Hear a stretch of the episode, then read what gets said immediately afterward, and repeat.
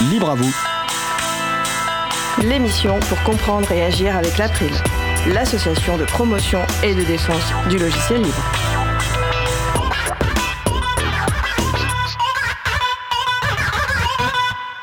Bonjour à toutes, bonjour à tous. Saviez-vous qu'entre 2017 et 2021, les GAFAM avaient multiplié par 3 leurs dépenses dédiées aux activités de lobbying en France pour atteindre plus de 4 millions d'euros? Eh bien, jusqu'à décembre dernier et la publication de l'excellent et éclairant rapport GAFAM Nation de l'Observatoire des multinationales, moi non plus. Et j'aurai le plaisir de recevoir les journalistes qui l'ont rédigé pour discuter de la toile d'influence des géants du web en France. Également au programme une nouvelle humeur de G qui se pose une question existentielle. GNU Linux, c'est trop compliqué et en fin d'émission, une nouvelle pépite libre de Jean-Christophe Becquet. Voilà le printemps, libérons nos outils de plaidoyer. Soyez les bienvenus pour cette nouvelle édition de Libre à vous, l'émission qui vous raconte les libertés informatiques.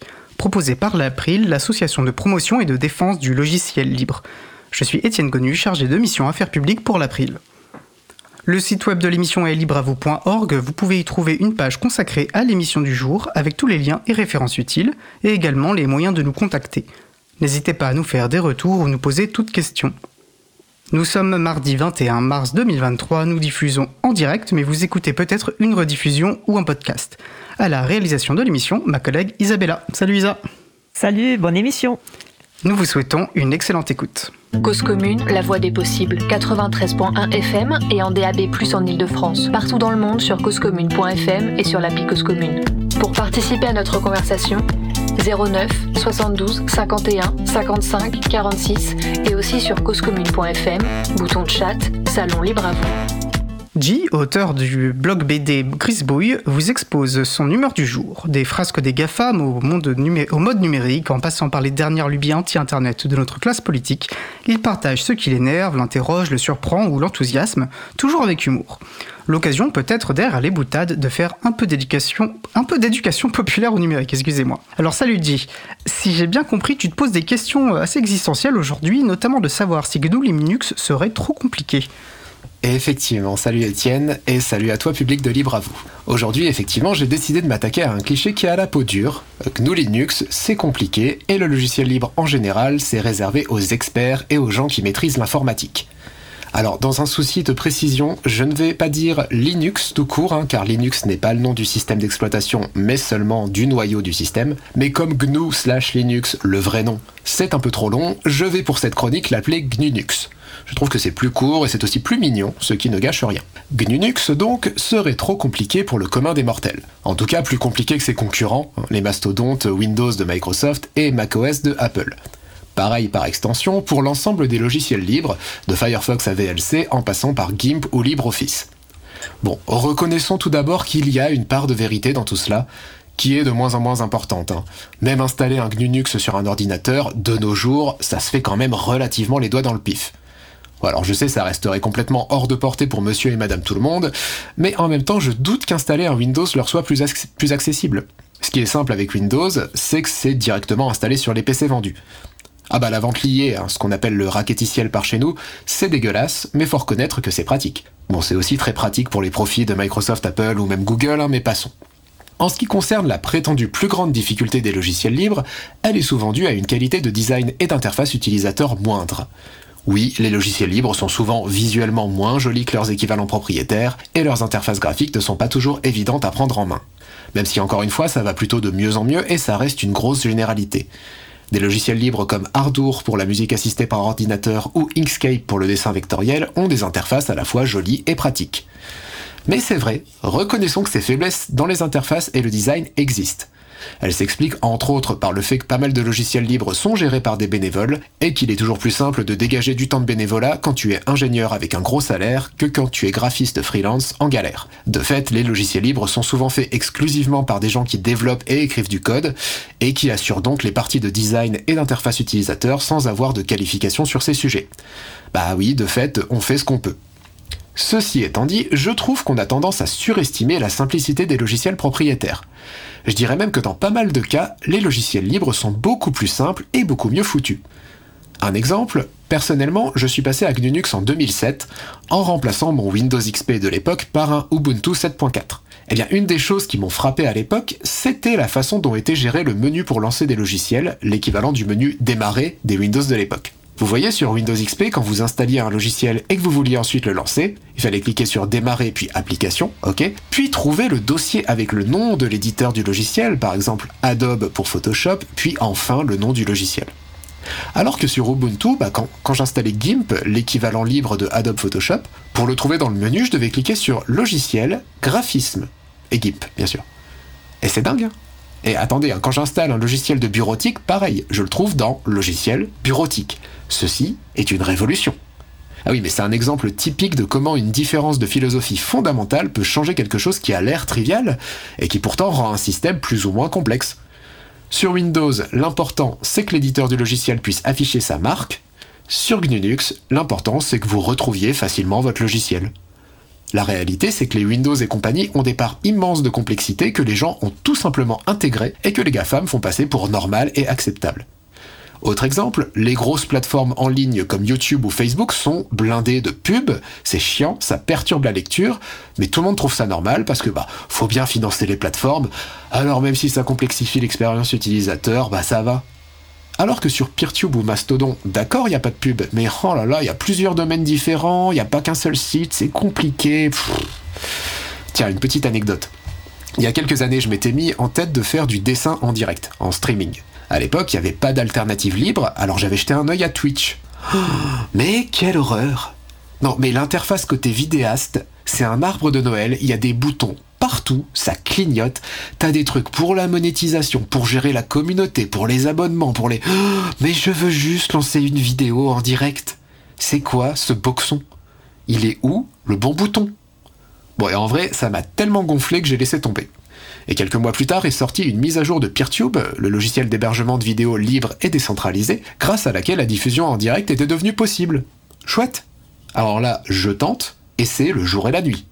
Il y a un bouton, lancer une vidéo en direct. PeerTube me file une adresse et une clé à copier dans le logiciel de streaming. Tu copies, tu lances, ça marche. Le bonheur. Et après, on va me dire que le logiciel libre est plus compliqué que le logiciel propriétaire. Alors, peut-être que les logiciels libres sont parfois moins jolis et un peu moins intuitifs, mais au moins, ils te font pas chier. Ils se mettent pas constamment en travers de ton chemin. Quand tu veux faire un truc simple, t'as une interface simple. Le truc, c'est que la complexité imposée par les logiciels propriétaires pour des raisons de rentabilité ou de contrôle est devenue tellement naturelle qu'elle en devient invisible. Ça n'est que quand on en est sorti, en passant par exemple sur un système GNU/Linux, qu'on se rend compte des trucs insupportables qu'on acceptait sans broncher avant. Et qu'on se rend compte aussi de tous les domaines où le propriétaire fait moins bien ou euh, est complètement à la bourre par rapport au logiciel libre. Par exemple, moi, ça m'avait fait doucement marrer quand Spotify avait annoncé, avec une fierté non dissimulée, qu'il était désormais possible d'afficher les paroles pendant qu'une chanson passait. Waouh Encore une fois, quelle révolution Bon, moi, ça m'avait bien fait marrer parce que sur les lecteurs audio libres sur GNU/Linux, ça devait faire à peu près 10 ans qu'on avait des plugins pour afficher les paroles, mais bon, c'était pas une fonctionnalité qui impliquait des accords bien juteux avec les majors ou qui permettait de faire de la pub pour vendre des abonnements, donc bah c'était pas une innovation, voilà. Une innovation, c'est quand il y a du pognon. Sinon, c'est juste des lubies de gauchistes.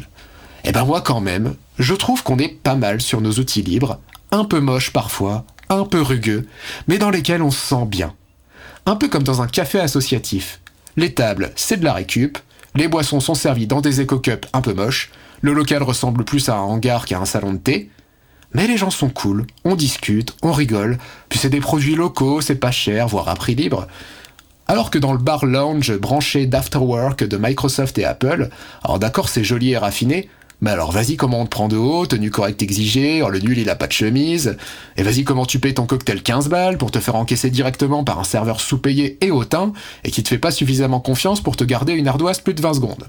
Je ne peux donc que vous conseiller de passer outre d'éventuelles mauvaises premières impressions sur les logiciels libres, ayez de l'indulgence, encore une fois, des fois on fait ce qu'on peut, persévérez un peu et vous verrez, GNU/Linux et les logiciels libres, en vrai, ça vous complique vachement moins la vie que les logiciels propriétaires.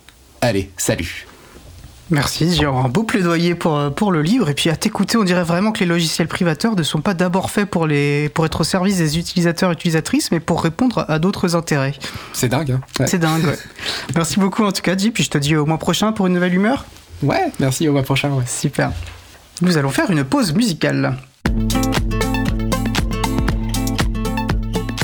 Voilà, donc après la pause musicale, nous, parlerons des pratiques de lobbying des GAFAM en France.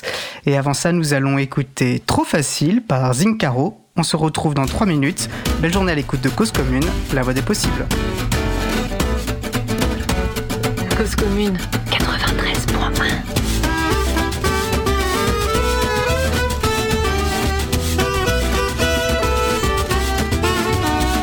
président de tout temps disent faut se rendre utile Travailler pour le gouvernement et rester bien tranquille. 15 appartements dans un quartier en ville. Et surtout pas dire qu'on nous ment. Attendre la paraffine pour une réparation. Apparemment quand on affine les illuminations. Que le monde bascule entre des ordres et des raisons. Y a-t-il des raisons de penser au pire? Mais faut pas le dire. Faut rester charmant Pour s'en sortir. Faut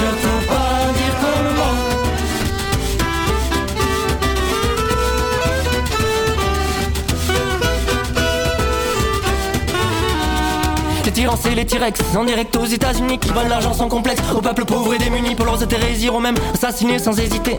Ça fait pas rire. C'est même troublant de se dire que les dirigeants de la race humaine se tuent entre eux. À présent venez pas me dire que les hommes sont intelligents. Alors qu'on n'est même pas foutu de dépasser les histoires mal dominants. Mais faut pas le dire. Faut rester charmant Pour s'en sortir. Faut surtout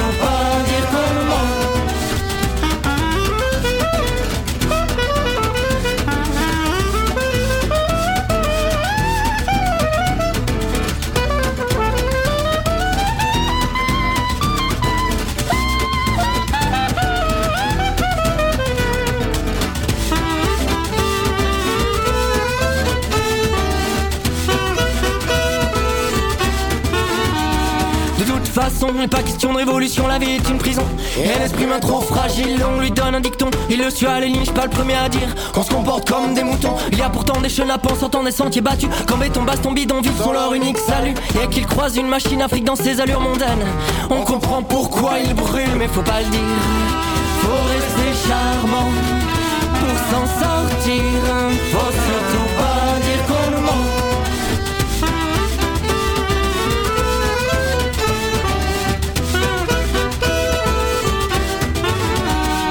En attendant, je prends un caddie pour acheter quelques bouteilles. Pendant qu'à Saint-Malo, les matelots vont siroter la mer. Martine et Hirondelle, pesés sur leur tour de Babel.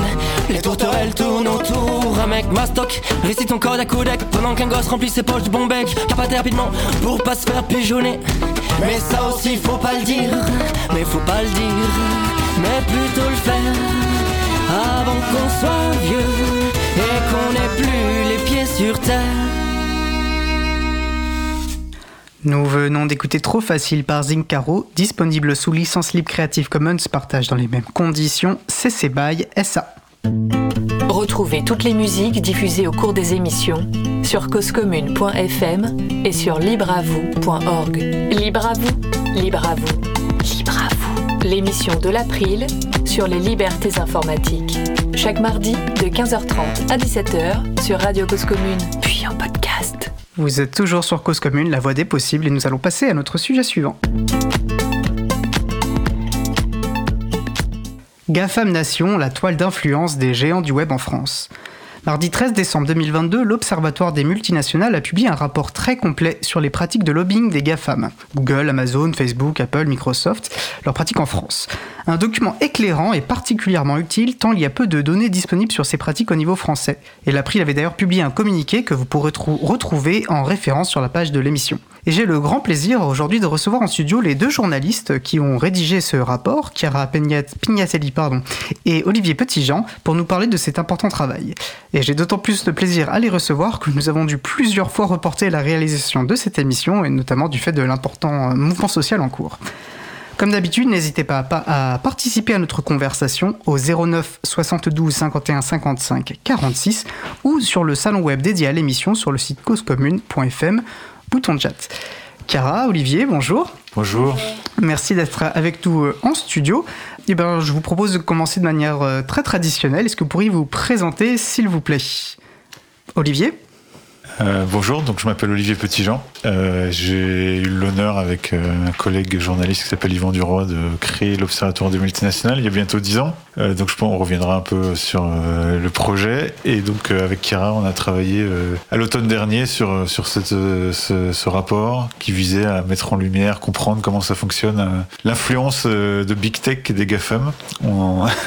Il y a une petite nuance, subtilité terminologique sur laquelle on revient dans le rapport, mais bon, on, montre en quoi les, le terme GAFAM en fait euh, est pertinent pour cibler, et pourquoi cibler ces grandes entreprises en particulier. Et on va y revenir dans notre échange ouais. aussi, parce que je pense que la question est intéressante. Chiara je m'appelle Chiara Pignatelli et je suis membre de l'Observatoire des multinationales et co-rédactrice du rapport sur les GAFAM. Super. Alors, est-ce que peut-être ça pourrait être intéressant de savoir aussi ce qui se, enfin, ce qui se cache, rien ne se cache, mais c'est quoi l'Observatoire des multinationales? Qu'est-ce que c'est? C'est un média? C'est un, un, consortium c'est à la base c'est un projet journalistique. Donc j'ai dit ça a été créé en fait euh, c'était incubé et créé dans le cadre d'un média euh, engagé qui s'appelle Basta Basta.media que vous connaissez peut-être qui euh, existe encore aujourd'hui qui s'est créé pour suivre l'actualité sociale et écologique. Et très tôt donc il y a presque dix ans comme je disais on, comme sur ces sujets socio-écologiques on, on, avait beaucoup à faire à, à, des grandes entreprises à leur influence. Euh, une des spécificités de Basta c'est aussi de travailler sur les questions internationales donc euh, aussi les impacts des grands groupes français à l'étranger etc. On s'est dit, il y a besoin de, monter en compétences sur ces questions, les multinationales, comprendre comment elles fonctionnent euh, et avoir une vraie expertise qui existait euh, pas vraiment, notamment dans le milieu journalistique. Et à la base du projet, c'était ça. Ensuite, euh, ça a évolué. On, on a été amené à petit à petit s'autonomiser de Basta, créer une structure qui aujourd'hui a une double facette. En fait, il y a une facette toujours journalistique. Donc, on a un média d'investigation sur les grandes entreprises, notamment françaises, mais là, pas seulement, parce que c'est aussi les grandes entreprises étrangères en France, comme en l'occurrence les GAFAM. Et euh, d'autre part, on est, euh, on n'est pas vraiment une, organisation militante, mais en disant euh, l'équivalent d'un think tank, au, sens où on essaie de travailler avec des acteurs engagés de la société euh, pour réfléchir à, à, des propositions, pour montrer qu'il y a des alternatives. Et là encore, on est vraiment dans le cœur du sujet avec les GAFAM, et pour montrer voilà que les trajectoires des politiques telles qu'elles sont composées, disons dans une alliance étroite entre le gouvernement et les grandes entreprises. Donc ça peut être pour, dans certains cas, des alliances l'État, Renault, l'État au total, etc. Et là, on, ce qu'on montre en fait dans ce rapport, et on va y revenir, c'est que c'est un peu la même chose malgré tout, malgré tout ce qu'on entend sur la souveraineté numérique, les startups, etc. En fait, c'est des politiques qui sont conçues dans le cadre de cette alliance non dite, mais très forte entre entre le gouvernement français et pas seulement français, et voilà ce milieu des grandes entreprises. Je vais en profiter pour saluer, parce que je savais pas qu'il y avait ce rapport avec Basta, et moi je trouve que c'est vraiment un, un excellent euh, média. Et je vous recommande notamment le portail.basta.media, qui est pour moi un Tout très bon fait. outil de veille et qui recense euh, voilà, différents médias euh, sur, ces, sur différents sujets économiques, environnementaux, et que je partagerai le lien, voilà, que je vous recommande. merci pour cette présentation très claire. Alors moi j'ai été notamment, donc bah, Chiara m'avait interviewé dans, dans, le cas, dans le cadre de, de, de ce rapport, d'ailleurs on va revenir sur comment vous avez travaillé mais là où j'ai eu un, grand plaisir en tant que euh, salarié de l'April, c'est que vous m'avez proposé euh, pour mener cette interview d'utiliser un Big Blue Button, donc un logiciel libre de vidéoconférence. Euh, c'est pas forcément voilà le, cas la plupart du temps, ce serait plutôt sur des outils privateurs. Donc j'étais très heureux de de voir ce choix. et du coup, ça m'amène à la question déjà individuellement, quel est votre rapport peut-être à ces questions? Est-ce que vous utilisez du logiciel libre? Et puis dans le cas plus spécifique de l'Observatoire des multinationales, est-ce qu'il y a tout de suite eu cette volonté de, de recourir à des logiciels libres Est-ce que c'était par opportunité, par conviction à titre personnel, au fur et à mesure que je m'intéressais aux GAFAM, je me suis intéressée plus globalement aux libertés informatiques, euh, au monde du logiciel libre, etc., que je connaissais pas du tout. Et euh, je me suis aperçue qu'il y avait des, enjeux super intéressants autour de la neutralité du net, euh, du partage de connaissances, etc. Et donc, j'essaie d'utiliser de plus en plus de logiciels libres comme Wiccan, par exemple. Alors, par Weekend, je ne sais pas ce que c'est comme logiciel. Est-ce que vous pourriez nous. C'est un, un, logiciel de gestion de projet, un peu comme Trello, mais c'est la version libre. D'accord. Et oui, plus globalement au niveau observatoire, bon, c'est clair que de par notre sujet de travail, les multinationales, on, est, on ne peut qu'être sensibilisé à, à, cette question. Et donc, euh, par cohérence, même si on est loin d'être parfait euh, sur ce point, on essaie d'utiliser des outils libres. Il y a plusieurs enjeux qui sont clairs. Il y a un enjeu euh, qui est évidemment euh, auquel on est sensible, qui est la question de éventuellement de la surveillance, etc., du contrôle des données. Mais surtout, et c'est sur ça que je voudrais insister, j'en ai déjà un peu parlé, c'est la question de quand on travaille sur les multinationales, on se rend compte qu'un des ressorts de leur pouvoir et de leur influence, et on va, on est dans le cursus, c'est de nous rendre dépendants et de rendre les politiques dépendants et de, de nous mettre dans des situations où on n'a plus le contrôle sur ce qu'on, de nous enfermer dans certaines trajectoires, disons. Et euh, voilà, au-delà des questions de surveillance qui sont un peu secondaires malgré tout, il y a cette question euh, essentielle qui est de, de pas, euh, voilà, de pas, de garder le contrôle sur ce qu'on fait, donc de, sur nos outils. Et il y a aussi cette sensibilité c'est vraiment et pareil ça s'applique euh, au secteur numérique euh, au, euh, GAFAM c'est voilà il faut toujours maintenir des alternatives vivantes. La diversité y compris avec des, formes non lucratives c'est important et c'est une des manières de résister à l'emprise des multinationales c'est de, toujours maintenir des alternatives toujours dire oui, bon, vous, vous c'est possible de faire avec les multinationales, mais c'est aussi possible de faire autrement, via le secteur public, via le secteur non lucratif, via les petites entreprises. Et c'est vrai euh, en matière de, de tout, de services publics de l'eau. Euh, oui, il y a des multinationales, mais bon, c'est bien et c'est mieux sans doute qu'il y ait euh, des services publics, etc. C'est vrai euh, en matière d'alimentation. Oui, il y a Carrefour, il y a Danone, mais on peut aussi avoir des circuits courts. Et pour nous, c'est exactement la même chose euh, que sur le numérique. Oui, ok, il y a des outils qui sont des fois super impressionnants, super utiles, etc. De, de, de Google et autres, mais c'est important par principe, même si des fois ça implique des, des, chemins un peu plus difficiles, mais comme ça a été dit dans la chronique précédemment, en fait, euh, on se rend compte que souvent les outils euh, des GAFAM euh, ont plein de fonctionnalités dont, dont on n'a pas l'usage et qui servent à monétiser un peu ça. donc, donc c'est bien par principe aussi d'essayer autant que possible d'utiliser des logiciels, des outils libres. Même si c'est parfois difficile de les éviter, tant ils se montrent comme indispensables, comme on l'explique bien dans ce rapport. Oui, tout à fait. Et je pense que ça sera une question sur laquelle je voudrais qu'on vienne. C'est un peu cette colonisation de nos imaginaires et c'est parfois difficile déjà culturellement de s'en extraire. Et puis après bah, effectivement il y a des usages qui ont été développés euh, par ces grandes entreprises. Et bah, c'est difficile de les contourner de prendre des chemins de traverse et de développer mais d'où l'importance de développer aussi des, des contre-pouvoirs euh, euh technologiques j'aurais une dernière question avant qu'on se penche sur le, le rapport en lui-même euh, et je trouve dans cette période c'est une question qui me paraît importante dans cette période où on semble avoir un comment dire un rapport de, de plus en plus flexible euh, y compris de la part de certains représentants politiques à ce qui, ce qui serait le réel un petit peu. Et c'est l'importance, me semble-t-il, du travail de journalisme, enfin, des, journalistes. Euh, et du coup, c'est quoi pour vous le travail euh, du journaliste, des journalistes? Quelle est l'importance du journalisme dans une démocratie? Vaste question. Voilà, je sais que c'est pas forcément évident, mais je voulais avoir votre lecture puisqu'on n'a pas si souvent l'occasion d'échanger. Euh, bah, je pense que bon, c'est une vaste question effectivement. Je pense un des rôles, en tout cas essentiels, euh, du journalisme et une des manières dont il est un peu consubstantiel à l'idée même de démocratie au moins au sens moderne du terme, où il n'y a pas des, des, grandes agoras comme à l'époque d'Athènes où, où, on pouvait se parler, tout le monde se connaissait, etc. C'est de maintenir, euh, c'est à la fois d'un côté de tenir les puissants, les pouvoirs en place euh, pour responsables de leurs actes, donc euh, une mission de veille euh, citoyenne, de les forcer à rendre des comptes. Et ça, c'est clairement pour sur ce, le journalisme, il s'est constitué avec l'idée de forcer les politiques, donc ciblant le pouvoir politique dès le 19e siècle, les forcer à rendre des comptes, ce qu'ils faisaient, euh, ce qu'ils disaient, quelles étaient les conséquences, etc. Éventuellement les affaires de corruption. Et nous, un peu notre argument, c'est que du coup, le journalisme est resté très focalisé sur le pouvoir politique mais qui a besoin euh, de faire un travail similaire pour le, ce qu'on appelle les pouvoirs économiques, qui sont pas des pouvoirs officiels, mais c'est quand même clairement des pouvoirs. Et voilà, donc c'est un peu notre idée. Euh, c'est pour ça qu'on reste des journalistes, même si on est des journalistes engagés. Et mais en un sens, tout journalisme, euh, quand il est voué à faire à, à pousser les puissants, les pouvoirs en place à rendre des comptes et, toujours une forme de journalisme engagé, même si euh, voilà, ça peut être euh, sur le versant politique, il est beaucoup plus accepté. Ça choque personne que des journalistes disent ah oui mais vous avez dit ça, mais c'est ça que vous faites à un politique ou vous remettez en question ce qu'un politique dit, alors que ça reste un peu dans la sphère médiatique telle qu'elle existe, ça reste un peu choquant d'interpeller de la même manière un PDG ou un responsable économique, etc. Euh, donc voilà, ça c'est le premier versant. Mais donc on est engagé, mais on reste, euh, on utilise les, les, outils les codes et les, les, règles déontologiques du journalisme. Et ça c'est vraiment important, ça, touche à votre question. Euh, tout ce qu'on fait, c'est basé, on essaye autant que possible en, utilisant euh, la méthodologie journalistique, que ce soit basé sur des faits. Et on dit voilà ce que les faits disent, ensuite et, faire la différence entre donc entre ce qui est fait, ce qui est supposition, ce qui est juste témoignage de, de sources, mais juste de l'ordre du on dit, etc., qui est juste un, un, une indication. Et donc ça c'est des règles qui, effectivement, dans le contexte actuel, plus que jamais, euh, sont, importantes à maintenir. Mais c'est vrai qu'on est de plus en plus confronté euh, à des, quand on sort des chiffres qui pourtant souvent sont basés sur des, données publiées par les entreprises ou le gouvernement, à des dirigeants politiques qui disent non, c'est pas vrai, et qui balayent ça d'un coup, alors que Et face à ça, c'est effectivement, il y a toujours le, on est un peu désemparé, voilà. C'est toujours armes égales non plus, donc d'où l'importance. Et je pense que le travail du journaliste aussi, c'est de, c'est la volonté d'informer.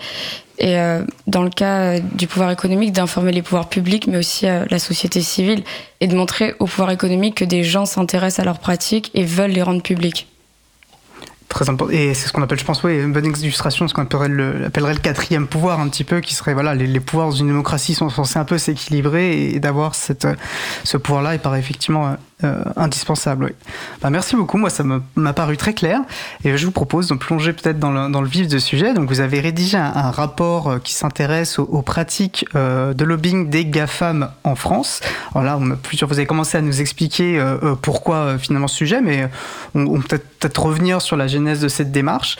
genre savoir si c'était d'abord parce que vous vouliez vous intéresser aux GAFAM ou c'était sur mieux comprendre les pratiques de lobbying en général.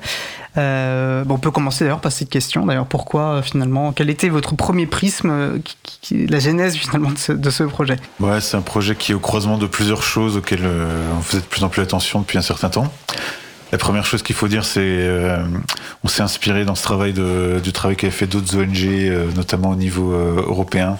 donc une ONG qui s'appelle Corporate Europe Observatory, avec laquelle on travaille beaucoup, qui est vraiment la référence sur les questions de suivi du lobbying au niveau européen et qui est une autre ONG qui s'appelle Lobby Control qui est en Allemagne qui est, euh, travaille, euh, fait un travail assez intéressant sur les big tech etc et eux donc ils avaient ils ont commencé à saisir du sujet euh, depuis quelques années et constaté qu'au niveau européen parce qu'on va y revenir mais une, une, des bases factuelles de notre travail c'est de regarder les, ce qu'il y a dans les registres de transparence du lobbying ou où les acteurs comme les GAFAM doivent publier, sont obligés par la loi de publier certaines informations ils ont constaté que depuis quelques années, en quelques années seulement, euh, les GAFAM sont devenus en fait les plus importants lobbyistes de la place de Bruxelles. C'est-à-dire euh, en 2015, en gros, euh, on était encore dans la phase où Google, Facebook, c'était tous des gentils qui allaient sauver le monde et ils étaient pas méchants, etc. Et tout à coup, bon, les gens ont commencé à ouvrir les yeux un peu plus. Il y a eu des scandales, il y a eu, le Brexit, Trump, etc., Cambridge Analytica, beaucoup de choses, les contestations d'Amazon, enfin voilà. Et tout à coup, on a vu leurs dépenses de lobbying monter en flèche et aujourd'hui, alors qu'en 2015, les premiers lobbyistes euh, à Bruxelles, c'était les compagnies pétrolières ou les grands, les géants de l'automobile. Aujourd'hui, les premiers, c'est de loin les GAFAM et Huawei.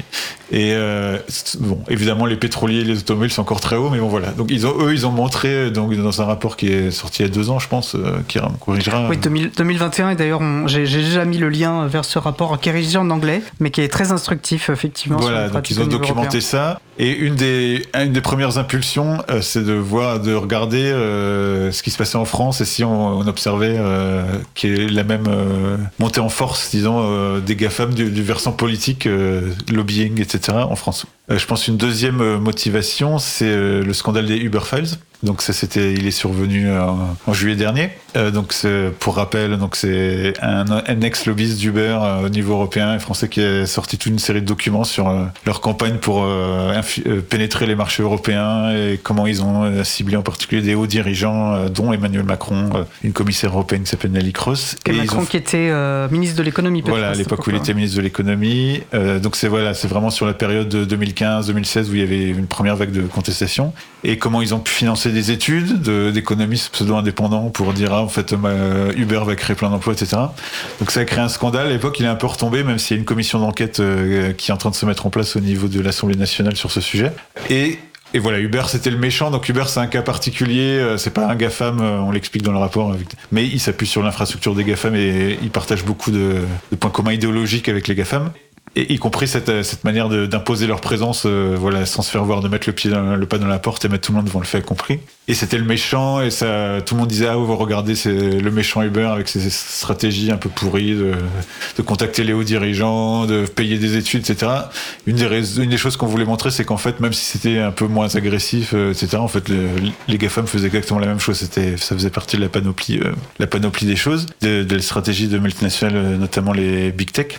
Et, euh, pardon, je suis un peu long et je monopolise les paroles, mais euh, euh, dernier point, effectivement, quand on travaille sur les multinationales, de fait, on travaille beaucoup sur le lobbying des multinationales parce que leur pouvoir, leur poids est inséparable de leur poids politique est inséparable de ce qui fait leur poids économique. Et c'est parce qu'elles ont une influence politique forte qu'elles réussissent à préserver leurs intérêts économiques.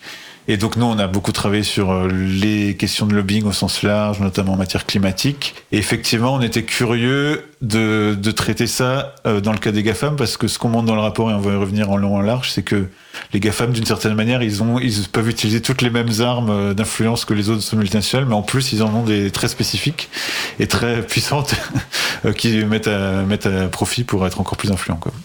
Oui, on va, on va y revenir. Et alors, euh, Olivier, vous aviez un peu évoqué cette question de dire qu'il y avait quelque chose de très spécifique des GAFAM distingue, que vous distinguiez des Big Tech. Big Tech, c'est plutôt aux États-Unis notamment, ils utilisent plutôt cette formule-là. Euh, alors du coup, pourquoi, euh, pourquoi cette focale GAFAM? Donc on rappelle l'acronyme, c'est Google, Amazon, Facebook, Apple et Microsoft.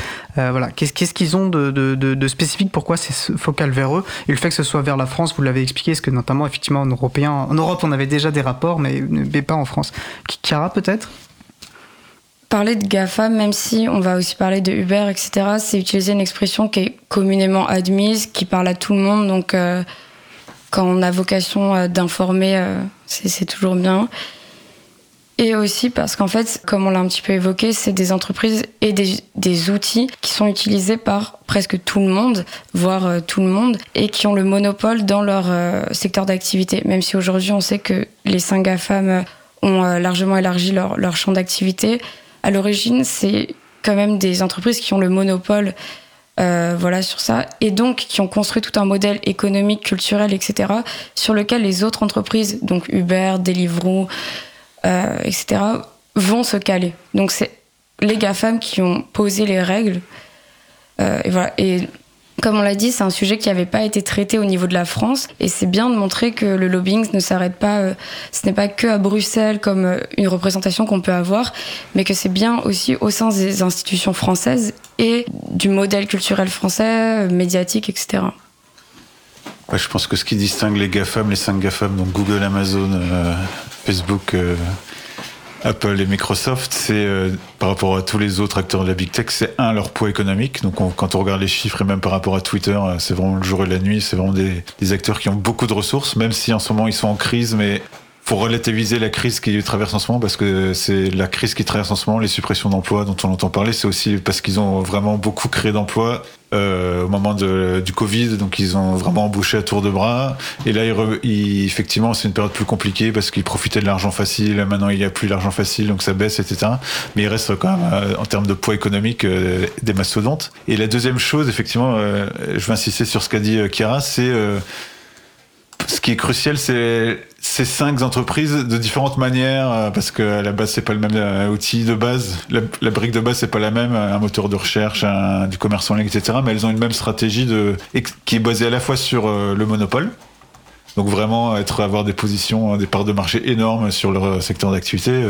Euh, Google, 90% des recherches, je crois. Euh, Amazon, en termes de commerce en ligne, euh, c'est énorme. Et ensuite, de, sur ça, en utilisant notamment le contrôle des données pour bâtir. et c'est des entreprises multi-outils en fait, et qui de plus en plus sont construits comme un package qui et qui jouent les les, les, les comment dire les synergies, je sais pas comment dire, entre leurs outils. Donc Amazon, c'est maintenant c'est le commerce en ligne, mais c'est aussi le cloud, c'est aussi le streaming, etc., etc. Et on peut dire la même chose de manière différente, bien sûr, de, des cinq, avec la seule spécificité d'Apple qui était plus aussi sur le côté matériel, etc. je pense que c'est intéressant aussi de dire que euh, les GAFAM ont vraiment implanté leur modèle et qu'aujourd'hui en France, on va parler de licorne française, notamment euh, ces dernières années, de pousser la souveraineté numérique, etc. Mais ce sera toujours selon ces règles et selon ce modèle imposé au préalable par les GAFAM. Voilà, tout à fait. Donc c'est vraiment, elles ont, comme l'a dit très bien Dikira, elles ont créé le terrain de jeu en fait, et nous obligent à jouer dessus et obligent les gouvernements à jouer dessus. Et donc c'est vraiment ce pouvoir de créer euh, le terrain de jeu avec les règles et de contrôler les règles qui qu'on cible quoi. Du coup, j'ai envie de citer, euh, bah, la, de citer la citation euh, de votre rapport que je trouve vraiment excellente sur cette question de souveraineté numérique. Alors vous écrivez, la souveraineté numérique, c'est avant tout notre capacité à décider collectivement et démocratiquement des usages que nous souhaitons faire des outils numériques et dans quelles conditions et de ne pas subir les usages dont nous ne voulons pas. C'est précisément cette capacité que la toile d'influence des GAFAM contribue à réduire. Son principal ressort est de nous faire croire, ou au moins de faire croire à nos dirigeants politiques, que leur expansion est inarrêtable et que le monde qu'ils nous préparent est inéluctable. Ce qui revient finalement à ce que vous nous avez bien euh, éclairé. Et, du coup, euh, puisqu'on parle de conclusion, peut-être que je, si vous voulez pousser d'ailleurs sur cette, la définition que je viens de citer, n'hésitez pas, mais j'aimerais vous demander voilà, quelles sont les, les, principales conclusions, on va revenir après dans les détails, mais les principales conclusions de votre rapport et savoir si finalement ces conclusions pour vous étaient une surprise ou ça correspondait à peu près à ce à quoi vous vous attendiez. Bah, je pourrais dire, pour revenir sur ce que vous avez dit, qu'on parle de capacité à définir collectivement, alors qu'aujourd'hui, il n'y a pas de débat en fait sur le modèle des GAFAM. C'est toujours comment on va les réguler, etc. Mais leur existence même n'est pas remise en cause. Et euh, surtout au niveau du gouvernement, où même les services publics, on reviendra là-dessus, utilisent les GAFAM sans s'intéresser à des, à des outils libres, euh, etc. Et sinon, je pense que, Olivier, tu pourras compléter, mais ce qui est vraiment important de retenir, euh, c'est que les GAFAM utilisent des techniques de lobbying classiques sur lesquelles on reviendra, porte tournante, des cabinets de conseil, etc. Mais qu'elles ont vraiment ces dernières années dépensé, euh, donc en 2021, c'est plus de 4 millions d'euros, euh, juste ces cinq euh, entreprises-là, dans le, le lobbying en France, contre 1 300 000, il me semble, en 2017, donc seulement 4 ans avant et que aussi c'est vraiment, on, le dit dans le rapport, euh, des, entreprises qui imposent un modèle culturel, qui infusent vraiment toute la société et qui veulent se montrer comme on ne peut pas passer à côté. Voilà, donc il y a tout un soft power euh, dont on va encore reparler, euh, qui est hyper intéressant à décrypter. Oui, on revient, il y a plusieurs notions qui ont été évoquées, on va revenir en détail. Merci beaucoup. Ouais, je dirais, pour moi la conclusion, c'est ce que vous avez dit, c'est qu'il y a vraiment il y a vraiment, euh, faut prendre la mesure de ce que de ce que veut dire l'influence des GAFAM et à quel point elle pèse sur les politiques. Et effectivement, cette notion de souveraineté euh, numérique telle que la conçoit le gouvernement, c'est un peu une caricature de ce que par rapport à ce que, ce, que serait vraiment la souveraineté. Pour eux, la souveraineté, c'est qu'il y ait voilà, des, des étudiants d'HEC qui arrivent à monter quelques startups et se fassent un milliard de dollars. Et ça, c'est la souveraineté. quoi. Euh, alors que voilà, c'est pas ça la vraie souveraineté. Et, euh, et donc, c'est vraiment un app et montrer que même si euh, donc c'est pas bon on pointe beaucoup du doigt le le fait que les, les, administrations publiques aient des difficultés et travaillent beaucoup avec les gafam. Mais on sait, on sait aussi que même au sein du secteur public et, au-delà il y a des gens qui essaient de faire des, des choses de développer des outils euh, hors gafam. Mais euh, ça pèse notre constat et notre conclusion c'est que ça pèse relativement peu par rapport à, à, une impulsion une politique générale qui nous semble quand même venir du sommet pas seulement d'Emmanuel Macron, mais de, voilà, de son monde, des ministres, etc., qui restent totalement acquis à une vision du monde et, de, et du numérique, qui est en fait celle conçue par la Silicon Valley, par les GAFAM. Le tout numérique et encourager les licornes françaises euh, et ce genre de termes. Oui, je reviens sur cette idée d'imaginaire, mais on voit beaucoup les inerties. Et c'est vrai qu'en nous, à l'April, bah, tout un pan de notre action, c'est de, on va dire, d'amplifier le rapport de force que, politique en, faveur euh, du logiciel libre et des libertés informatiques. Et on voit qu'il y, a une montagne aussi à, à, pousser, en, en, incarnée par, par ces GAFAM. Je vous propose, avant de bah, rentrer dans les détails de vos conclusions, voilà, sur ces portes tournantes, sur ce pantouflage, sur ce soft power, de faire une pause musicale. Nous allons écouter Peau rouge par Les Gueules Noires. On se retrouve dans environ 3 minutes. Belle journée à l'écoute de Cause Commune, la voix des possibles. Cause Commune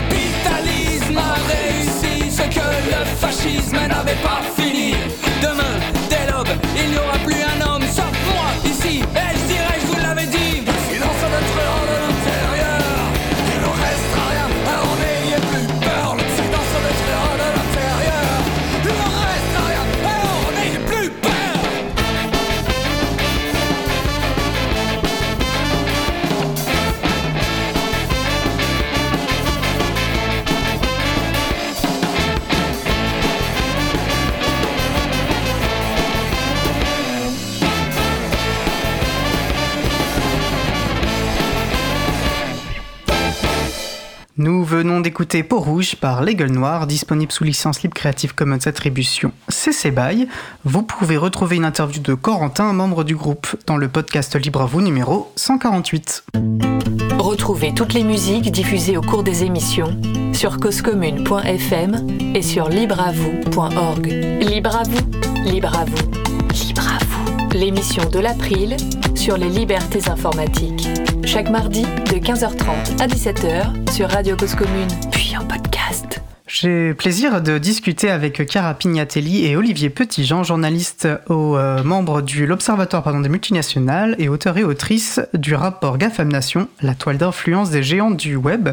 Euh, chose que j'ai oublié de préciser peut-être avant la pause je, que, je, que je voulais signaler, pardon, c'était euh, la qualité rédactionnelle et l'accessibilité de, de, ce rapport de 29 pages que je vous invite vivement à lire. Il se lit vraiment très facilement et il est euh, passionnant à lire. Et par ailleurs, euh, pendant la pause, Olivier me précisait que vous diffusiez vos publications sous licence libre et donc ah, c'est euh, important de le préciser effectivement ah, surtout dans, une émission voilà tout à fait donc, alors et peut-être pour rajouter en fait euh, effectivement nous on l'a dit au début, on est journaliste, c'est pour ça qu'on fait un effort particulier euh, pour être, euh, expliquer les choses. C'était vraiment, c'est vraiment un rapport où on n'était pas dans une optique. Des fois, on fait des enquêtes, on est dans une optique de révélation, c'est-à-dire euh, voire de lever des scandales, etc. Là, c'était vraiment on voulait euh, faire quelque chose de pédagogique pour expliquer aux gens euh, comment ça fonctionne. Et euh, dans un sens à, partir des on va y revenir en long en large à partir des sources qu'on a des ce qu'on peut trouver qui sont qui donnent qu'un aperçu mais qui permettent quand même de reconstituer pas mal de choses. Et c'est évidemment un work in progress au sens où il, faudrait compléter il faudrait approfondir certains aspects etc et c'est aussi une des raisons au-delà de, du principe qu'on a dit pour lequel c'est publié en Creative Commons etc ça peut être quelque chose c'est invitation à poursuivre le travail. Et d'ailleurs, on a, on a déjà été sollicité pour le faire et on va le faire. Et alors, vous soulevez une question importante, effectivement. Quelles ont été euh, vos méthodes pour euh, aboutir à ce travail? Euh, Voilà, quelles ont été vos sources? Alors, j'ai évoqué le fait que vous aviez interviewé des personnes. Euh, comment vous avez trouvé vos sources Comment, qui vous avez contacté Comment choisir et, et, Etc. Chiara? En fait, une particularité de, de ce rapport, c'est que la très très grande majorité des informations sont librement accessibles en ligne quand on s'intéresse au lobbying, on va regarder tout d'abord au registre de la haute autorité pour la transparence de la vie publique, où euh, les entreprises euh, et les lobbies sont, sont supposés déclarer euh, les dépenses accordées en lobbying et leurs activités. on en reparlera peut-être, mais c'est des informations très lacunaires voilà, en fait, finalement, les activités sont, sont pas précises. On ne sait pas qui euh, les entreprises ont vu, euh, quel membre du gouvernement, par exemple, à peine sur quoi. On ne sait pas quand. Et euh, les dépenses, c'est des fourchettes à 100 000 euros près. Donc voilà. Donc, au départ, on a commencé à, regarder là, tout simplement. Et donc, à, à découdre un petit peu la toile et de voir que autour des GAFAM, il y avait aussi toutes les associations professionnelles dans lesquelles elles se regroupaient. Euh, mais aussi euh, les cabinets de, de, conseil et de stratégie auxquels euh, les GAFAM font appel. Et j'aime bien le terme qu'on utilise dans le rapport, on en reparlera aussi, mais de mercenaires. En fait, voilà.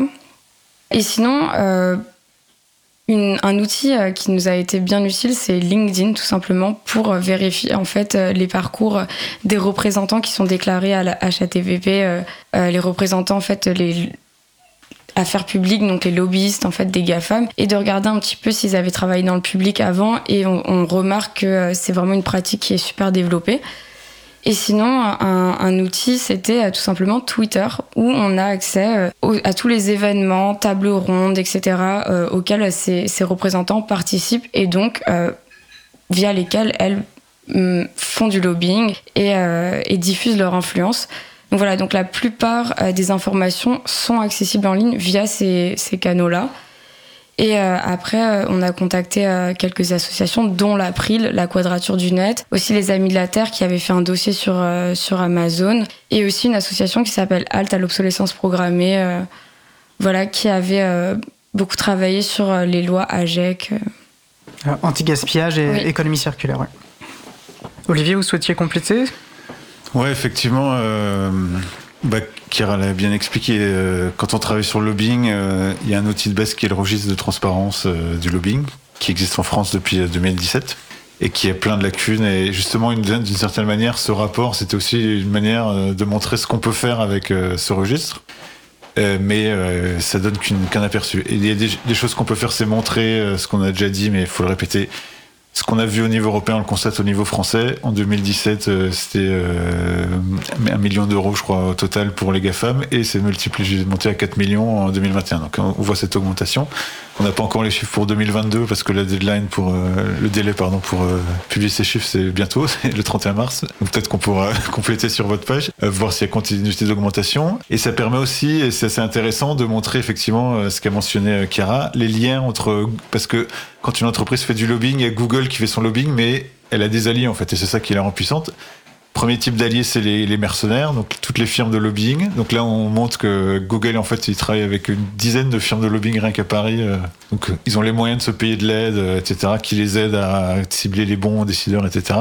Et il y a les ce qu'on appelle les associations, professionnelles, donc c'est les groupements d'entreprises. Donc il y a le MEDEF, euh, la FEP, etc., qui sont les associations patronales générales, mais pour chaque secteur, et même parfois sous-secteurs, il y a des, entre, des, structures de lobbying. Par exemple, pour la banque, il y a la Fédération bancaire française, c'est le lobby de la banque. Et ben pour le numérique, il y en a quelques-unes. Et une des caractéristiques de ces associations, qui sont aussi très influentes, c'est qu'elles euh, ont pour membres à la fois des Français et les GAFAM. Et c'est d'une certaine manière, euh, le fait qu'il n'y ait pas d'association spécifique sur euh, française vraiment, euh, c'est un des ressorts de l'influence des GAFAM qui leur permet de, voilà, de, faire en sorte qu'à ce niveau, il n'y ait pas de.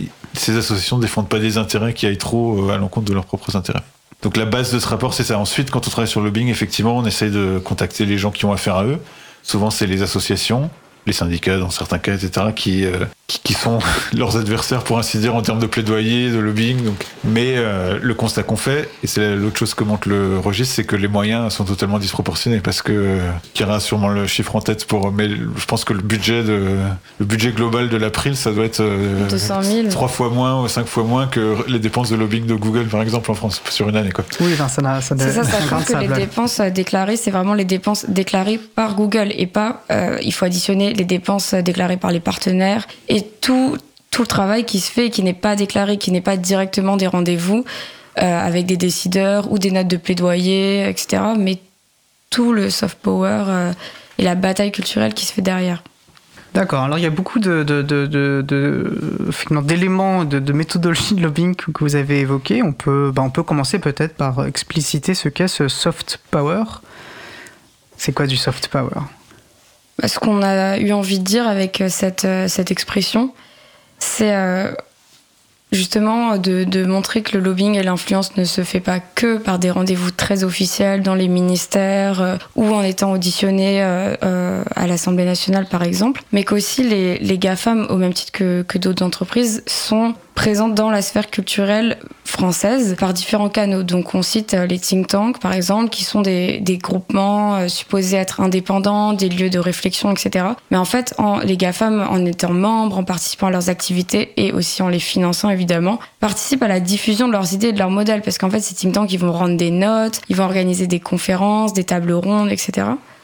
Euh, les GAFAM aussi ont, passé des accords avec euh, certains médias français et des grands médias, hein, Le Monde, euh, Figaro, Libération, considérés comme sérieux, etc. Et aussi... des accords qui consistent en quoi, par exemple? Alors, c'est un petit peu compliqué à expliquer, mais depuis une directive de 2019 sur les droits voisins, qui fait que les GAFAM sont censés être... non, les médias, excusez-moi, sont censés être rémunérés dès que les GAFAM, enfin, par exemple Google cite euh, un, article du Monde, etc. Et bien finalement, euh, sous couvert de cette rémunération, il y a des accords commerciaux qui ont été passés. Et on sait qu'il y a tout un débat sur le financement des médias, etc. Et donc là, il y a eu des, accords avec aussi des associations qui regroupent des médias, donc l'APIG par exemple. voilà, mais je voulais aussi mentionner le monde de la recherche, de l'éducation, de l'enseignement supérieur, où les GAFAM financent des, des chaires, sont mécènes de grandes écoles, d'universités. Aussi, certains de leurs représentants donnent des cours à l'université. Donc voilà, ça c'est tout, tout ça mis bout à bout, en fait, c'est ce qui participe à la diffusion de leurs modèles et de leurs idées.